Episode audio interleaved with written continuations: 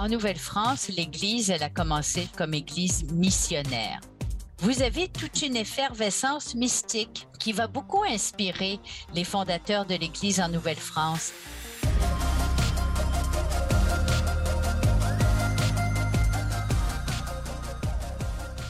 Bonjour et bienvenue à Parésia, votre balado qui prend le temps de penser.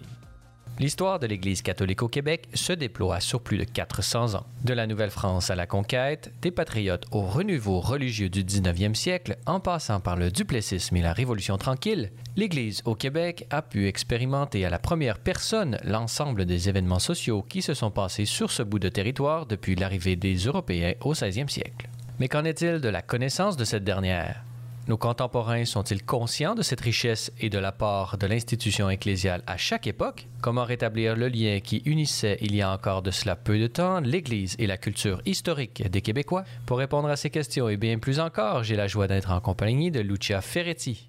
Lucia Ferretti, vous êtes historienne, euh, professeure d'histoire à l'Université du Québec à Trois-Rivières et une spécialiste de l'histoire de l'Église catholique au Québec. Vous avez notamment étudié euh, des différentes congrégations religieuses et publié plusieurs livres. J'invite nos auditeurs à aller écouter une entrevue que nous avions réalisée l'année dernière euh, à l'Église en sortie et euh, qui nous parlait des Dominicaines de, Trois-Rivières, une histoire fascinante. Mais aujourd'hui, nous sommes euh, réunis pour parler euh, de l'histoire globale de l'Église catholique au Québec autour d'une réédition de votre célèbre livre Brève histoire de l'Église catholique au Québec, publié aux éditions Boréal. Alors, Lucia Ferretti, pour commencer, j'aimerais savoir pourquoi personnellement cette histoire de l'Église catholique au Québec vous a-t-elle intéressé? Ben D'abord, je vous remercie de m'avoir invité à discuter de ce sujet-là aujourd'hui avec vous. Puis pour répondre à votre question, je dirais qu'il y a une part de hasard dans tout ça. Au début des années 80, j'étais à la maîtrise. Dans le fond, ce qui m'intéressait, c'était l'histoire de la culture ouvrière à Montréal au 19e siècle. C'était un sujet qui était en train d'être traité beaucoup dans l'historiographie internationale à l'époque. Et euh, je voulais savoir ce qui en retournait chez nous. Et j'ai cherché des archives partout, dans les syndicats, la ville de Montréal, dans différentes compagnies. Et finalement, ben, preuve que notre histoire est différente de celle des autres, c'est dans une paroisse ouvrière, la paroisse Sainte-Brigide, que je les ai trouvées. La paroisse Sainte-Brigide, c'est dans le quartier Centre-Sud à Montréal. Et grâce aux archives de cette paroisse-là, j'ai pu étudier les loisirs paroissiaux, par exemple. J'ai pu étudier aussi quelque chose de plus anthropologique, comme euh, comment se faisaient les mariages ouvriers, différents aspects de la culture. Et ça m'a beaucoup intéressé, ce qui fait qu'au doctorat, j'ai décidé de continuer. Les Oblats euh, tenaient à l'époque la paroisse Saint-Pierre-Apôtre, qui est juste à côté de la paroisse Sainte-Brigide. Ils m'ont ouvert leurs archives. Et là, ça m'a permis de voir comment la paroisse urbaine avait permis aux ruraux canadiens français qui venaient travailler dans les usines, dans le fond de Montréal, de s'adapter à la ville.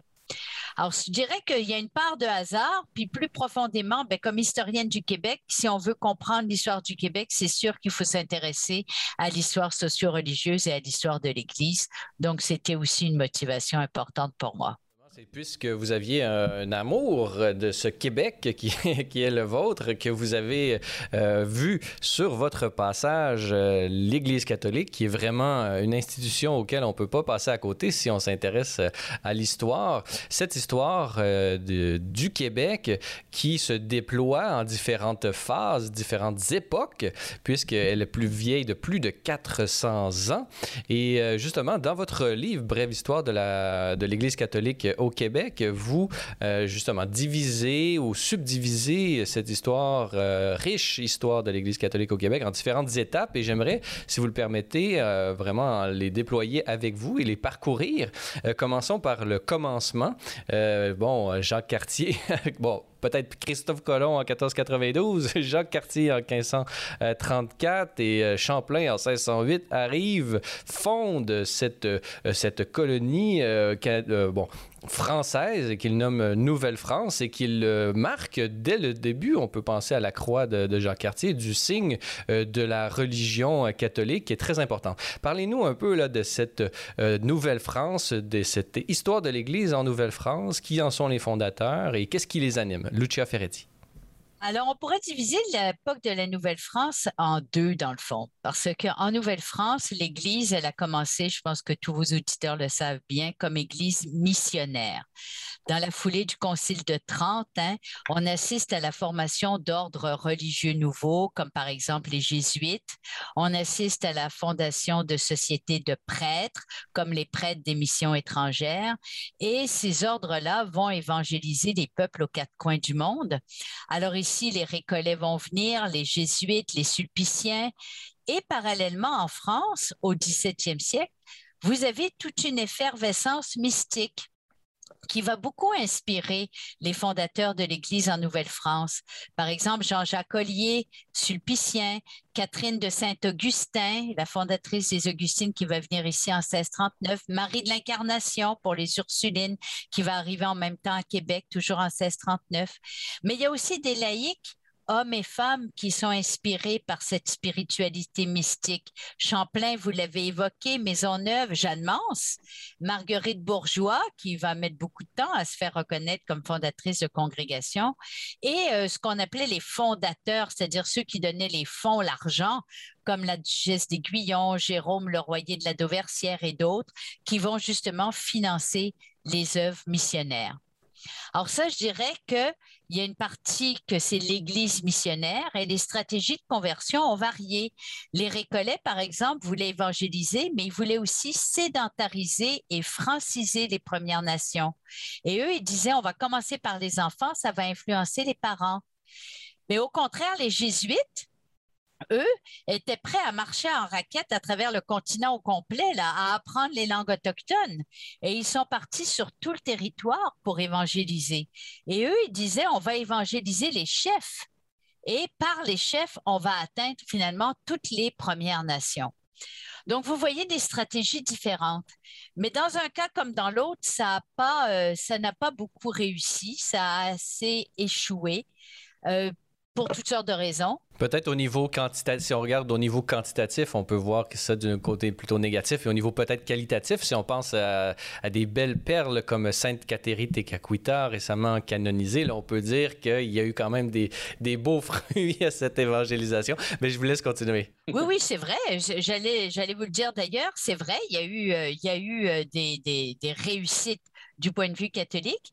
Mais euh, il y a la destruction de la Huronie, par exemple, en 1649 à cause des guerres iroquoises. Et ça, ben, c'est 10 000 baptisés euh, qui se trouvent à périr. Euh, donc, finalement, c'est contrasté, on peut dire, le bilan. Et c'est donc une des raisons pour lesquelles, finalement, l'Église va se tourner vers la structuration de la société coloniale, sauf que cette entreprise d'évangélisation-là, un autre de ses fruits, c'est que très tôt, l'Église d'ici va considérer les pères Brébeuf, les martyrs canadiens, enfin bref, tous les fondateurs de l'Église missionnaire comme des saints bien avant qu'ils soient canonisés d'ailleurs par Rome. Peut-être même bien avant leur mort. On peut penser à Isaac Jogues qui, euh, après un, euh, justement un mauvais quart d'heure, disons ça comme ça, était retourné en France et avait, avait fait vraiment euh, presque un spectacle, on pourrait dire. Il avait fait une tournée et tout le monde était émerveillé de voir le dévouement de ces hommes qui n'avaient pas peur de donner leur vie jusqu'à la mort pour, pour justement l'évangélisation.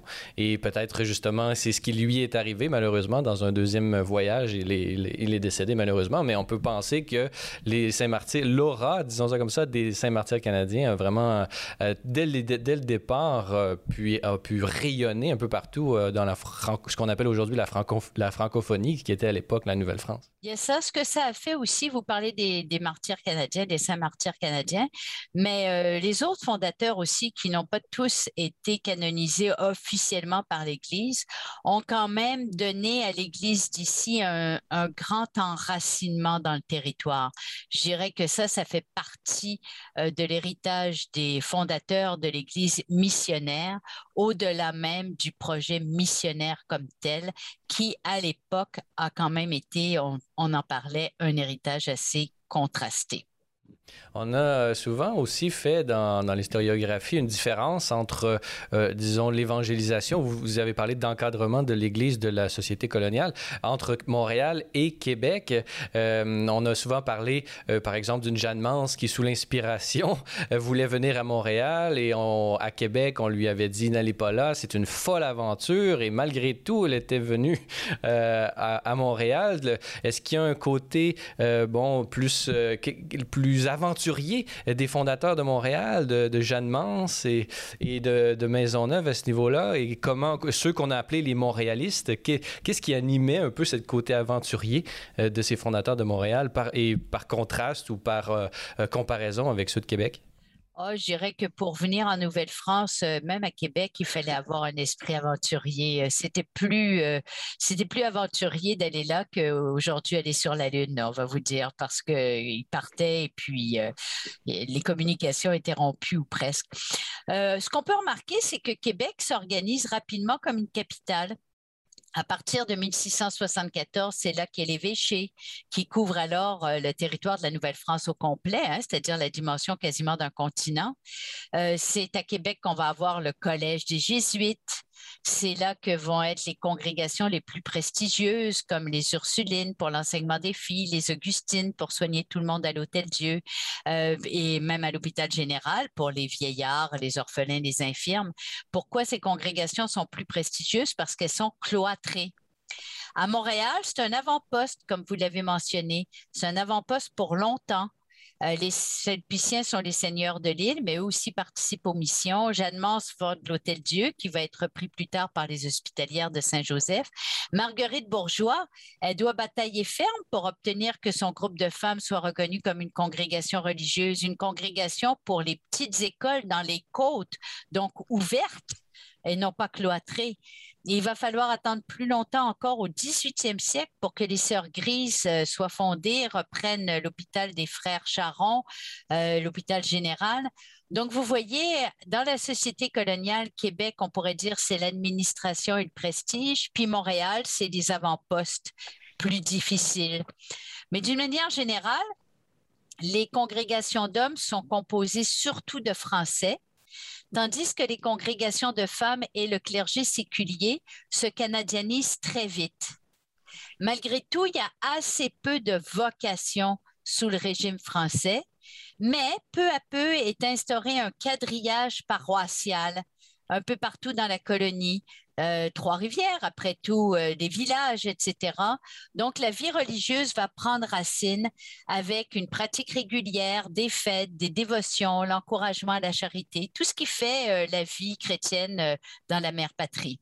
Ce catholicisme vraiment imprègne l'ensemble des dimensions de, la société et ce au, plus haut niveau. Euh, on peut penser euh, au, justement au régime euh, Louis XIVien qui se voyait lui-même d'une certaine façon comme un évêque du dehors. Donc on est avec des nuances, on est dans, dans un régime sacral que, que, certains pourraient qualifier de théocratie. Donc vraiment on n'est pas à l'époque de la séparation de l'Église et de l'État et donc la colonisation est vraiment à la fois une une, entreprise temporelle et euh, pleinement euh, spirituelle.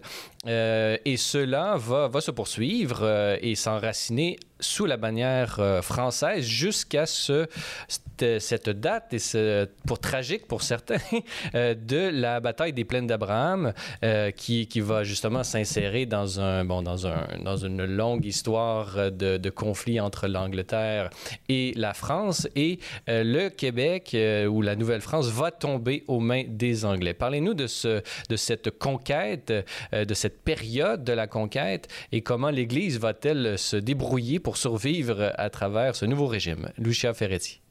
Oui, c'est ça. La conquête, c'est euh, le conquérant, il n'est pas seulement britannique, il est aussi protestant. En fait, il est anglican. Et l'anglicanisme, c'est la religion d'État en Grande-Bretagne. L'Église anglicane est la seule qui est reconnue par l'État.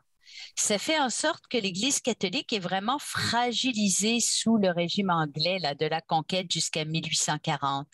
Le pouvoir britannique va refuser aux congrégations religieuses masculines de se recruter. Hein. Les jésuites vont disparaître avec la mort du dernier jésuite.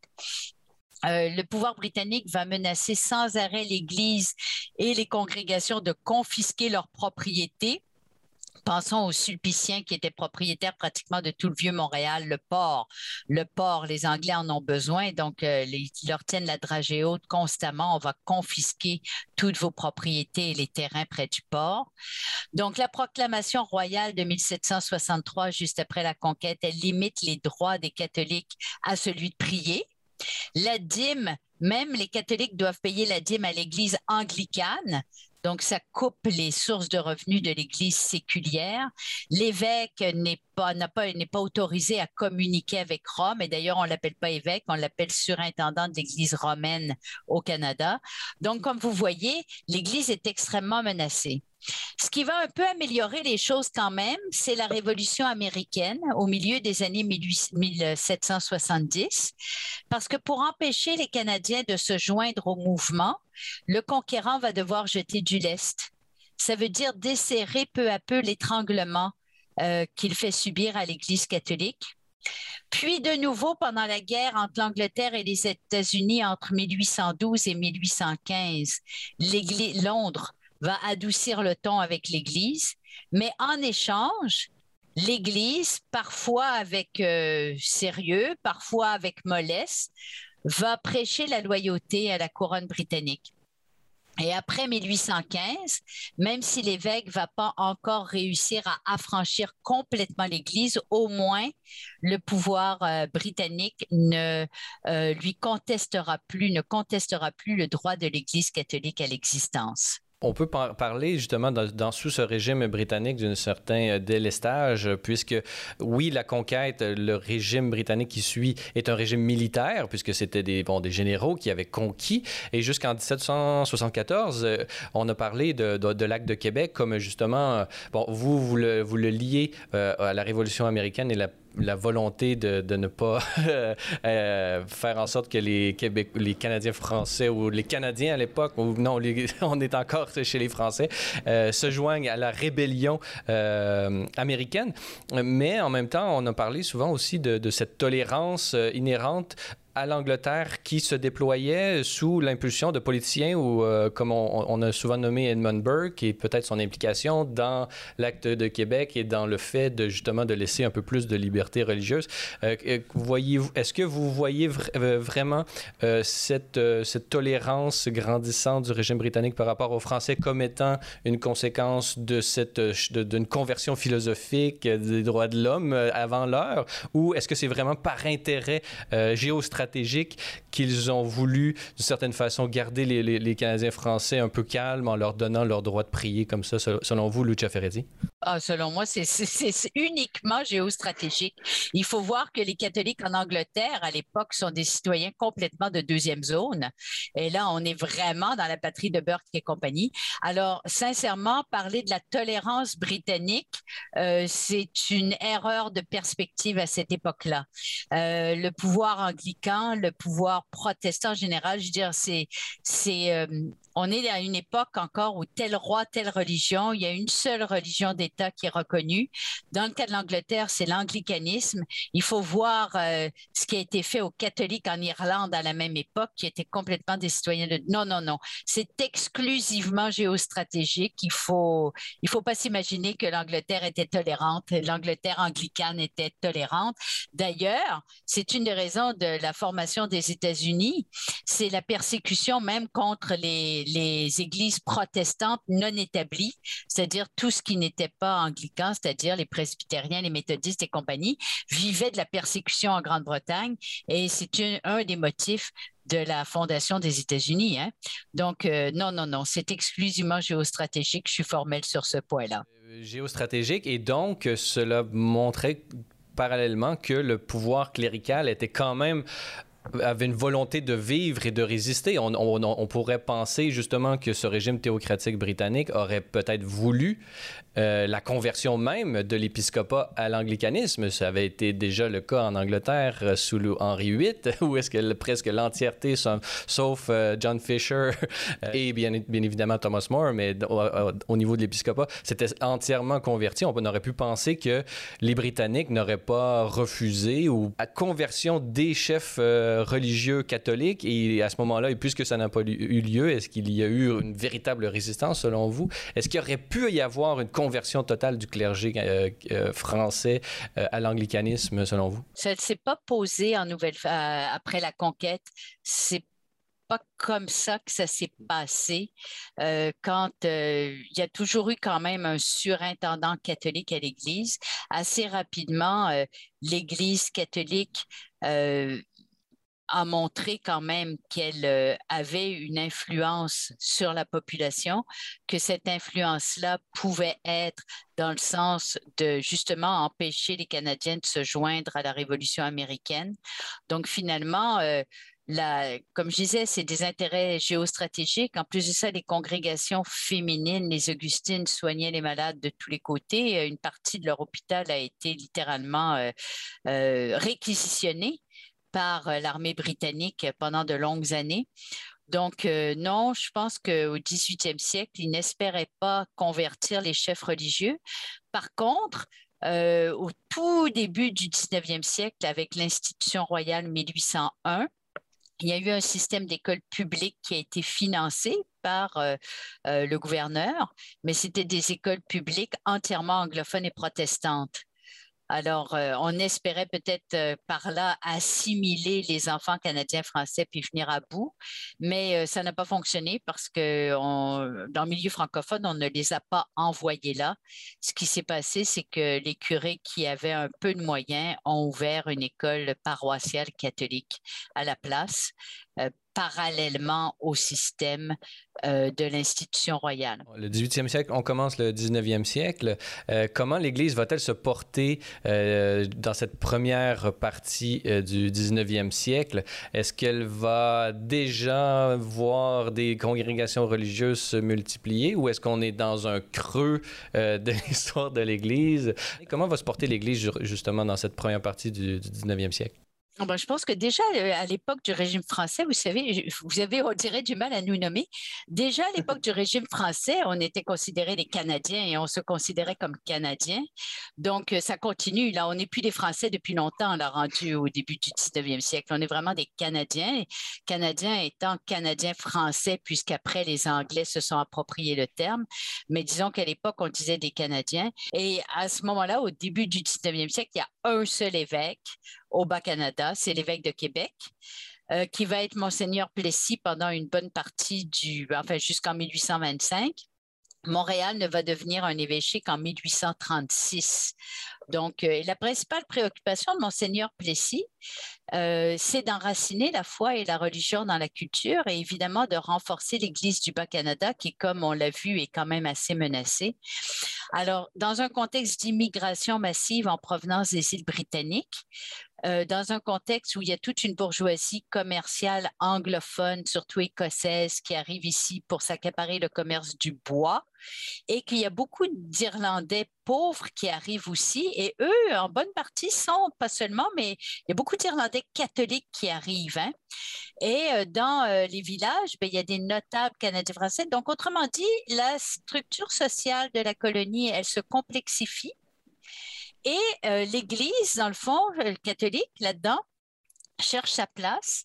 Et ce qu'on peut dire, c'est que c'est Serge Gagnon, l'historien, qui disait que quand le Québec manquait de prêtres, parce que lui disait, à l'époque, on manquait vraiment de prêtres dans le sens où il n'y avait pas assez de prêtres pour tous les besoins.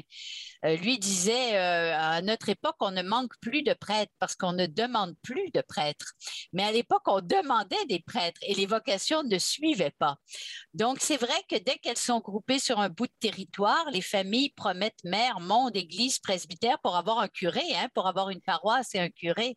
Et la pénurie des vocations empêche l'évêque de satisfaire toutes les requêtes. Donc, dans ce contexte-là, oui, il y a beaucoup de prêtres qui sont curés de deux, trois paroisses, comme aujourd'hui, mais pas pour les mêmes raisons, parce que là, il y a beaucoup de fidèles, mais il n'y a pas encore assez de prêtres pour former plus de prêtres. Monseigneur Plessis va ouvrir le premier collège classique en 1803 à Nicolet et à long terme, ça va produire ses fruits, c'est-à-dire que oui, il va y avoir une augmentation des vocations. Et si on prend l'année d'un curé, dans le fond, alors, pendant le temps du carême et du temps pascal, les prêtres sont surchargés parce qu'il faut confesser puis faire communier tout le monde. Après ça, au printemps, c'est le catéchisme des enfants avec les premières communions, souvent au mois de mai.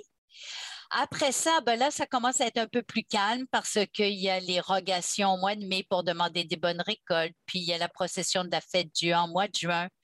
Au mois de tous les mois d'été, les habitants euh, sont euh, occupés au champ, donc euh, il n'y a pas beaucoup de choses qui se passent. Mais si les fléaux menacent, par exemple, s'il y a des sauterelles, s'il y a de la grêle ou au contraire s'il y a trop de sécheresse, ben là, il faut des prières publiques pour conjurer le mauvais sort. À l'automne, le curé rentre sa dîme. Après, c'est l'avant et le temps de Noël. Alors là, il y a, beaucoup de choses qui se passent. Puis en janvier, février, c'est les mariages. Et au milieu de tout ça, ben, il y a les gens qui meurent, qui meurent à tout, moment. Donc, il faut tout arrêter, puis aller parfois jusqu'au fin fond du bout du rang pour aller donner les derniers sacrements. Euh, les chemins sont pas bons. Donc, vous voyez quand même que le prêtre est très occupé. À la ville, les curés, mais à la campagne aussi, les, curés organisent l'aide aux pauvres. Alors, s'il y a une famille qui passe au feu, par exemple, ou s'il y a un parent qui meurt, ben là, il faut une quête, il faut, pour venir en aide à la famille éprouvée, ou il faut trouver euh, des parents adoptifs qui sont des fois dans la parenté, bon, tout ça. Quand il y a du temps de disette, il y a souvent euh, des mauvaises récoltes dans ces années-là, euh, les biens de la fabrique, puis quand le curé peut enfin recommencer à percevoir la dîme, au 19e siècle, ça à nourrir les plus démunis. Euh, à Montréal, les sulpiciens visitent les quartiers et les faubourgs pour distribuer du pain et du combustible. Puis les religieuses, dans les deux hôpitaux généraux à Québec et à Montréal, elles prennent soin euh, des euh, indigents, des aliénés, des enfants trouvés. bref, il y a quand même une grosse organisation sociale qui se fait sous l'égide des religieux. Et les missions qui, en Nouvelle-France, avaient produit moyennement du fruit, on va dire, vont pas reprendre avec une grande ampleur, mais quand même vont reprendre. Alors, pendant l'été, pendant que les, les, les, cultivateurs sont au champ puis que le curé en fait moins, il en fait moins dans la paroisse, mais qu'est-ce qu'il fait? Il va souvent évangéliser dans les missions amérindiennes en Acadie, au Saguenay, euh, autour de Québec, autour de Montréal. Donc, finalement, il y en a qui apprennent les langues autochtones. Il y en a d'autres qui baragouinent un peu. Enfin, vous voyez qu'un prêtre est un homme occupé dans ces années-là et les congrégations aussi. Hmm. On voit que vraiment le, prêtre à cette époque-là a accompagné le développement euh, socio-culturel et économique et à tous les niveaux de colonisation, de défrichage et tout ça. On voit que c'était des gens très, vraiment des acteurs centraux du développement du Québec. Parallèlement à ce, que vous venez de décrire, il y a quand même un mouvement républicain qui, pousse euh, et qui euh, va s'incarner dans ce mouvement de patriotes. Pouvez-vous nous, nous dresser un, bref portrait là, en trois minutes de ces patriotes qui sont et quelles, sont, quelles seront leurs, leurs relations avec l'Église et comment va se terminer cette aventure? Oui, alors c'est ça. Dans les années 30, quand même, l'Église, tranquillement, elle peut prendre une plus grande place et euh, ben, elle organise la société d'une manière confessionnelle cléricale. Il y a une euh, petite bourgeoisie francophone dans les milieux ruraux, parfois aussi en ville, les Papineaux, les Lartigues. Et Lartigue est l'évêque, mais son cousin était Papineau. Bon, alors finalement, qui eux cherchent, comme on pourrait dire, vous l'avez dit, un certain mouvement républicain, mais surtout un mouvement qui cherche à déconfessionnaliser les écoles, déconfessionnaliser même euh, les fabriques, oui, mais à limiter le rôle euh, du curé dans les fabriques, etc. Donc ça, ça va entraîner une certaine opposition. Et en plus, les patriotes s'opposent évidemment au pouvoir euh, britannique Donc, à un moment donné, dans les années 30, euh, les, Britanniques, d'ailleurs, se réarment. Hein. Les marchands euh, ne sont pas des agneaux. la, puissance coloniale, elle se réarme. Il y a des affrontements armés en 1834. Bref, ça s'envenime. Et euh, pendant euh, les rébellions, l'Église, Monseigneur Lartigue, évêque de Montréal depuis tout récemment en particulier, va prêcher la loyauté. Il va prêcher la loyauté par principe théologique de soumission au pouvoir euh, établi, mais aussi il va prêcher la loyauté parce que, écoutez, des fourches contre la plus puissante armée du monde, il craint la défaite, ce qui va arriver. Et il craint que les représailles seront terribles, ce qui va arriver aussi avec l'Union. Donc, par crainte euh, que nous perdions tout, l'Église a quand même prêché la loyauté et euh, ça ne va pas empêcher les rébellions. Et ça va en effet déboucher sur une période assez noire pour l'histoire de la nation canadienne-française, qui est la période de l'Union, mais par contre une période où l'Église va, elle, connaître un très grand élan. Euh, concrètement, beaucoup de ces rebelles patriotes vont, euh, vont mourir ou vont être condamnés à la pendaison au pied du courant. Euh, malgré leur républicanisme, c'est-à-dire leur volonté de décléricaliser, il y avait quand même, certains étaient animés par, une foi sincère et ils seront peut-être, pour certains, accompagnés par l'évêque au moment même de cette pendaison dramatique. Comment, comment l'évêque du lieu va-t-il va-t-il vivre cet événement? Monseigneur Lartigue est mort en 1840, remplacé par Monseigneur Bourget. Et euh, parmi les premiers gestes de Monseigneur Bourget, ça va être en effet d'écrire aux autorités britanniques pour essayer de faire rapatrier les patriotes déportés. Et par ailleurs, il va en effet, pour les patriotes qui sont destinés à la pendaison, il va les accompagner euh, dans la prison jusqu'à leur dernier moment, ça c'est sûr et certain.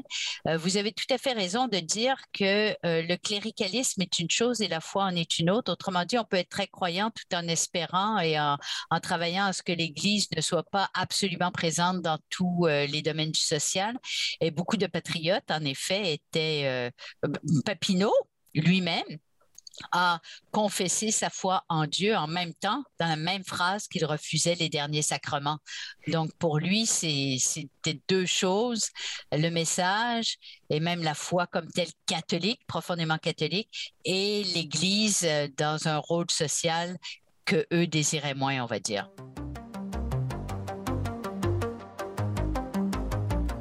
Chers auditeurs de Parésia, notez que pour en apprendre davantage sur Celles et Lumières Médias, avoir accès à l'ensemble de nos émissions ou documentaires télé, consulter notre grille horaire ou lire nos différents blogs, rendez-vous sur notre site internet au www.slmedia.org/fr. Vous pouvez également nous suivre via Facebook, Twitter et Instagram.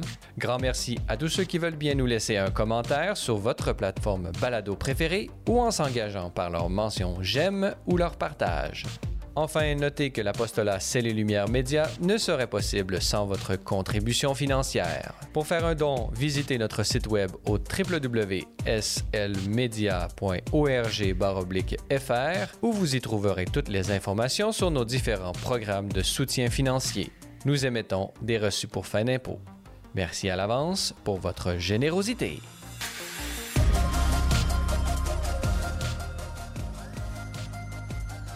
Nous sommes toujours en compagnie de l'historienne Lucia Ferretti pour euh, parler autour de son livre, euh, une belle réédition aux éditions Boréal, Brève histoire de l'Église catholique au Québec. Euh, dans la première partie de cette émission, nous avons eu l'occasion de voir les fondateurs, ce qui les animait, la conquête, ainsi que jusqu'aux patriotes, vraiment une riche histoire où est-ce que l'Église vraiment va, va être sur le terrain. Il va faire l'histoire avec euh, ce peuple auquel elle était à la fois envoyée, mais qui, qui carburait d'une certaine façon. Les ressources elles-mêmes humaines de l'Église étaient ce beau peuple euh, canadien, euh, canadien, puis canadien-français. Nous sommes rendus en 1840. Les rébellions ont été stoppées par ce régime britannique.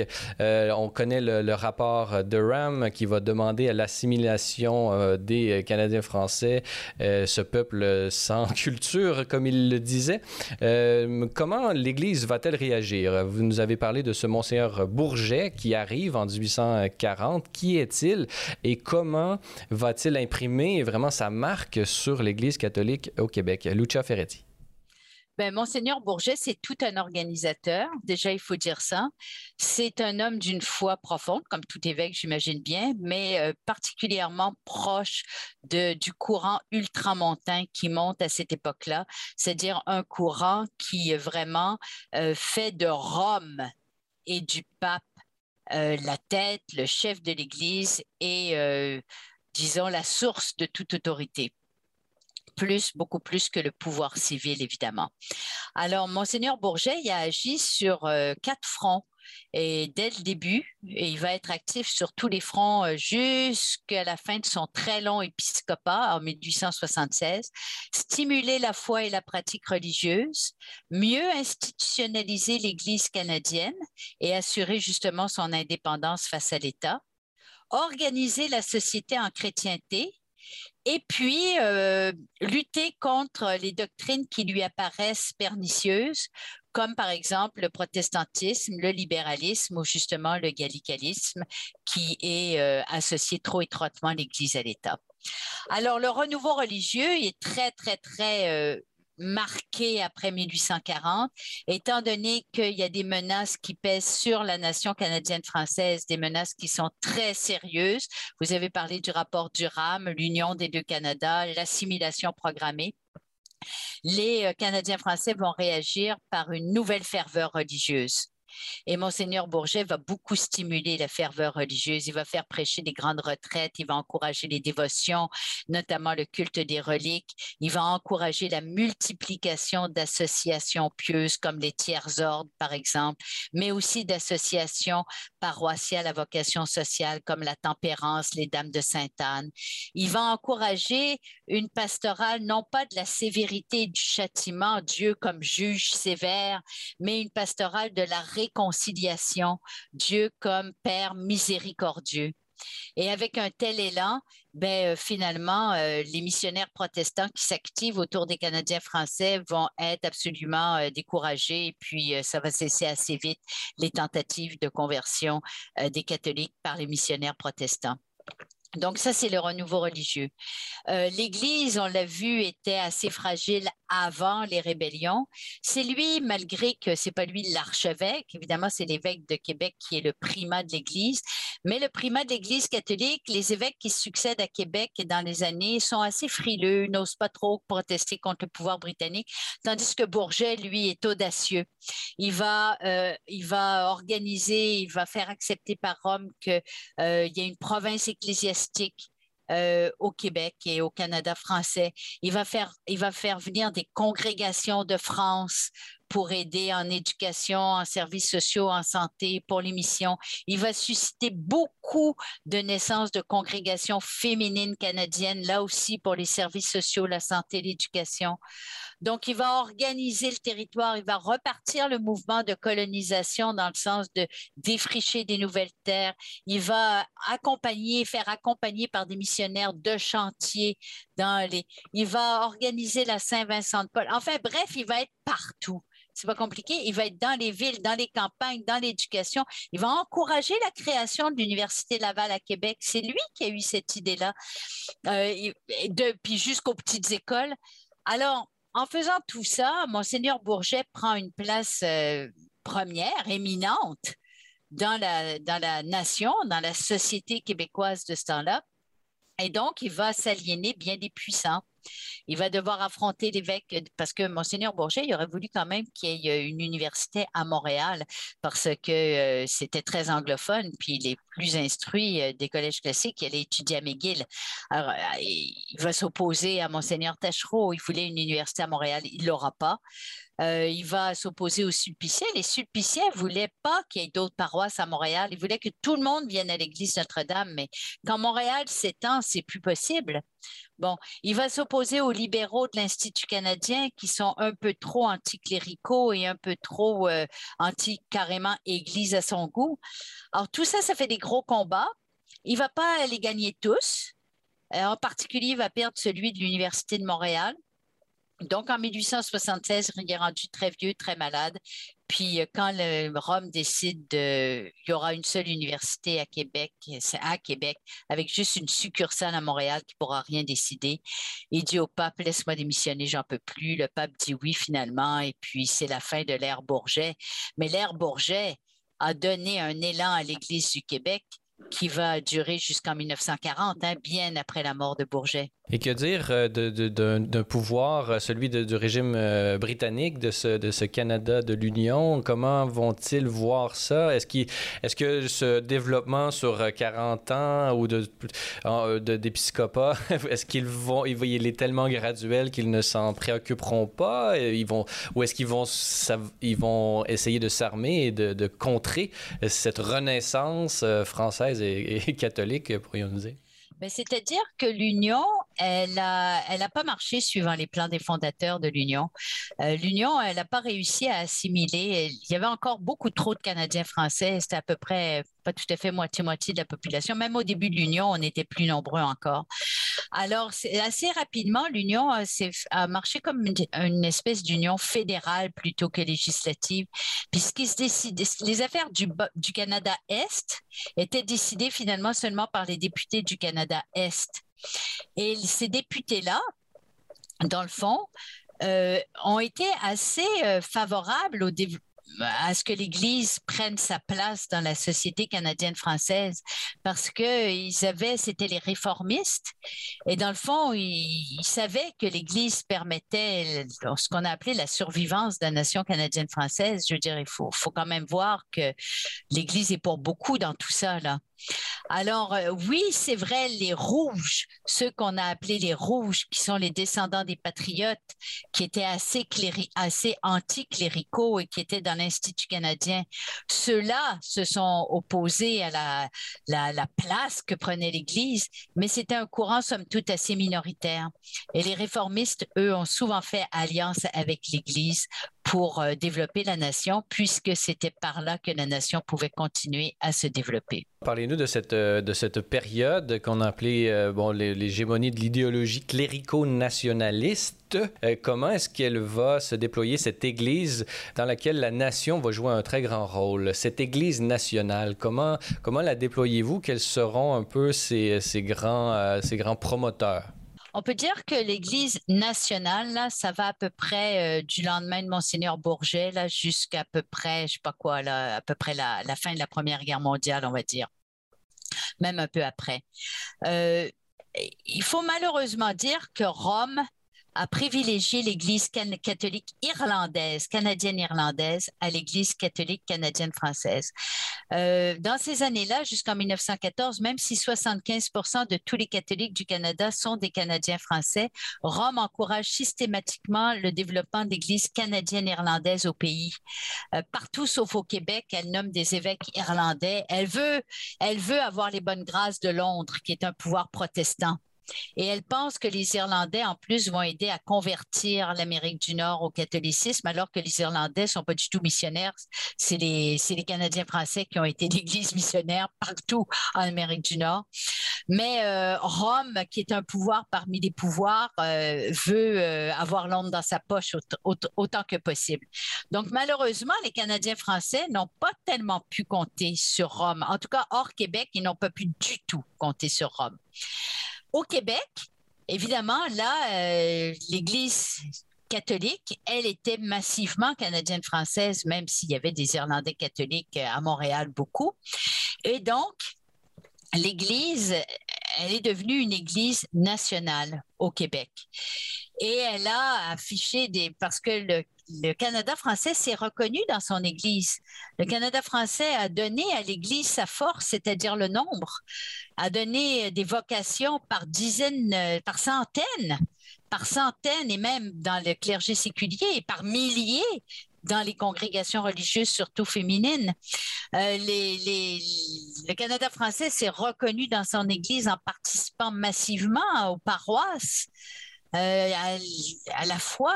Donc, finalement, ça a été euh, une période pour l'Église d'organisation de la société, parce que même après la Confédération, l'État provincial est pas très fort. Euh, donc, il n'y a pas une grosse fonction publique, tandis qu'il y a une énorme euh, d'énormes effectifs religieux.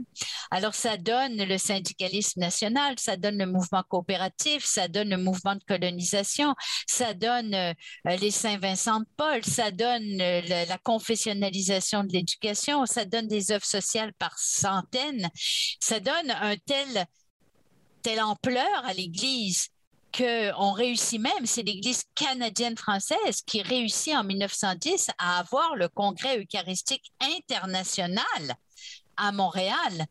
Et le congrès eucharistique, c'est le, summum de l'Église nationale. Il y avait un million de personnes hein, qui assistaient sur les bords de la rue, là. Un million de personnes qui ont assisté à la procession. Puis à la procession, il y avait 100 prélats de tous les pays du monde, les hommes politiques, 10 000 prêtres et religieux, 50 000 hommes laïcs dans la procession.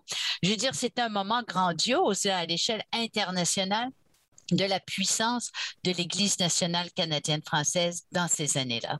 Et on, se rappelle justement durant le congrès eucharistique le célèbre discours, ou deux discours célèbres de l'archevêque de Westminster, d'une part, demandant à ce que la langue anglaise devienne la langue du catholicisme en Amérique du Nord pour aider l'évangélisation des, protestants, et, et, le célèbre euh, réplique d'Henri Bourassa qui fera de lui vraiment euh, le porte-parole du, justement du Canadien, euh, du Canada français catholique, mais justement peut-être que cette Henri Bourassa pour rapporter euh, cette, euh, aider à la dénationalisation de l'Église catholique en portant la cause nationale en dehors de l'Église, puisqu'il devait y avoir un jour cette distinction. L'Église n'a pas vocation à incarner la nation.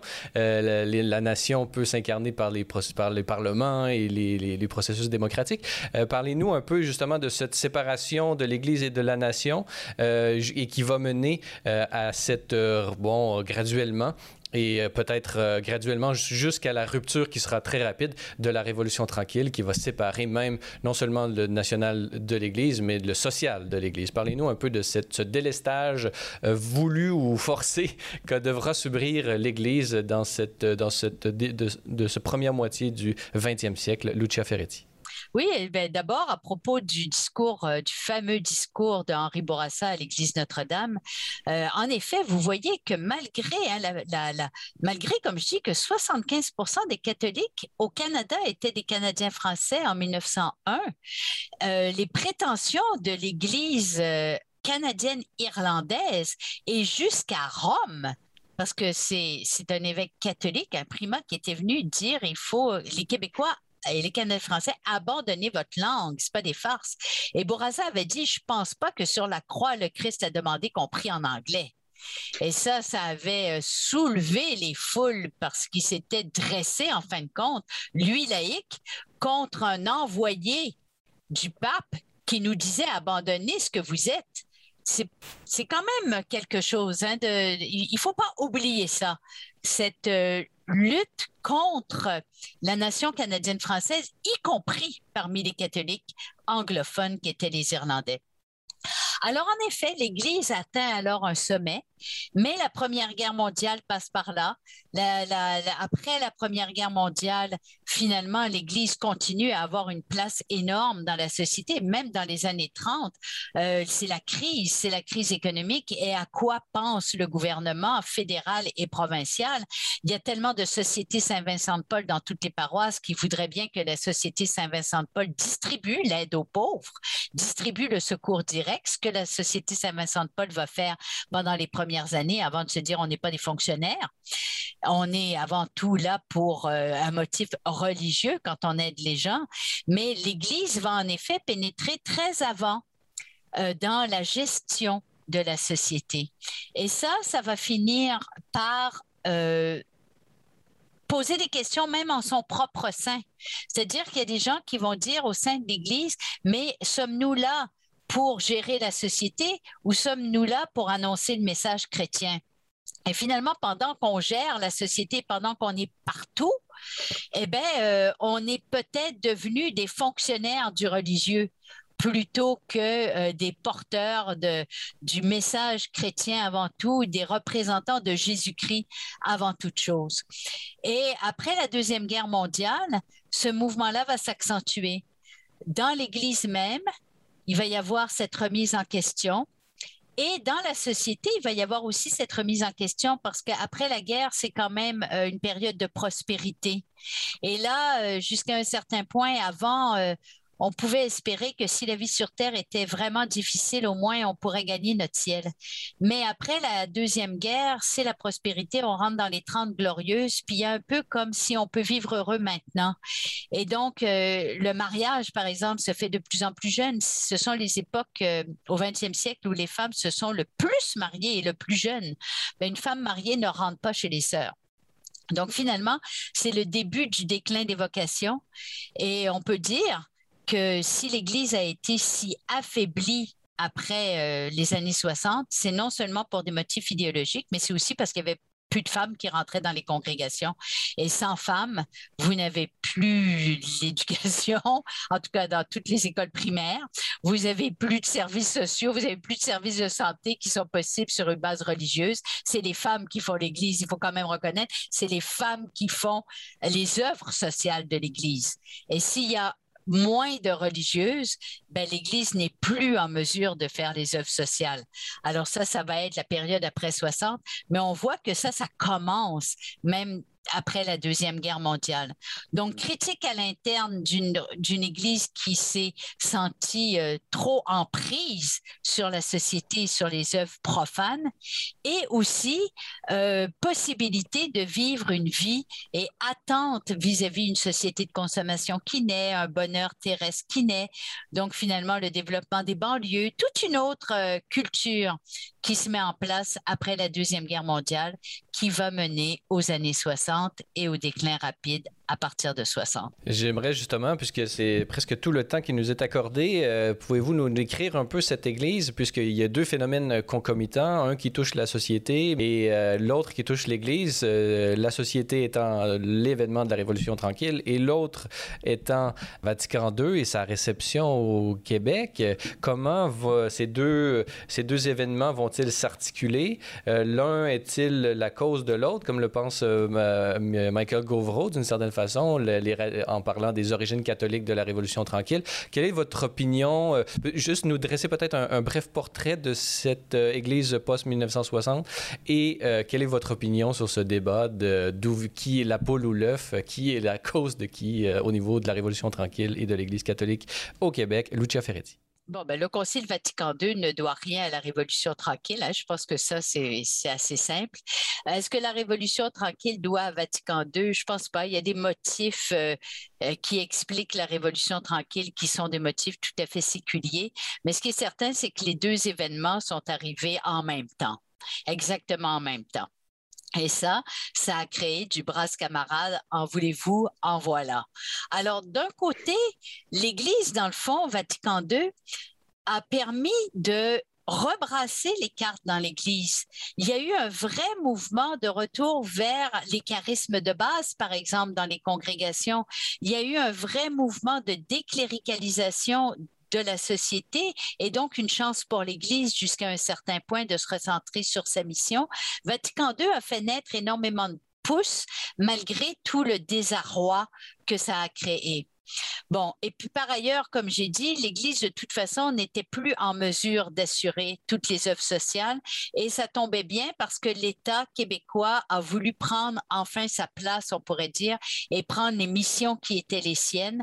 Donc, a repris l'éducation, a repris les services sociaux, a repris la santé à un moment où l'Église ne pouvait plus le faire de toute manière.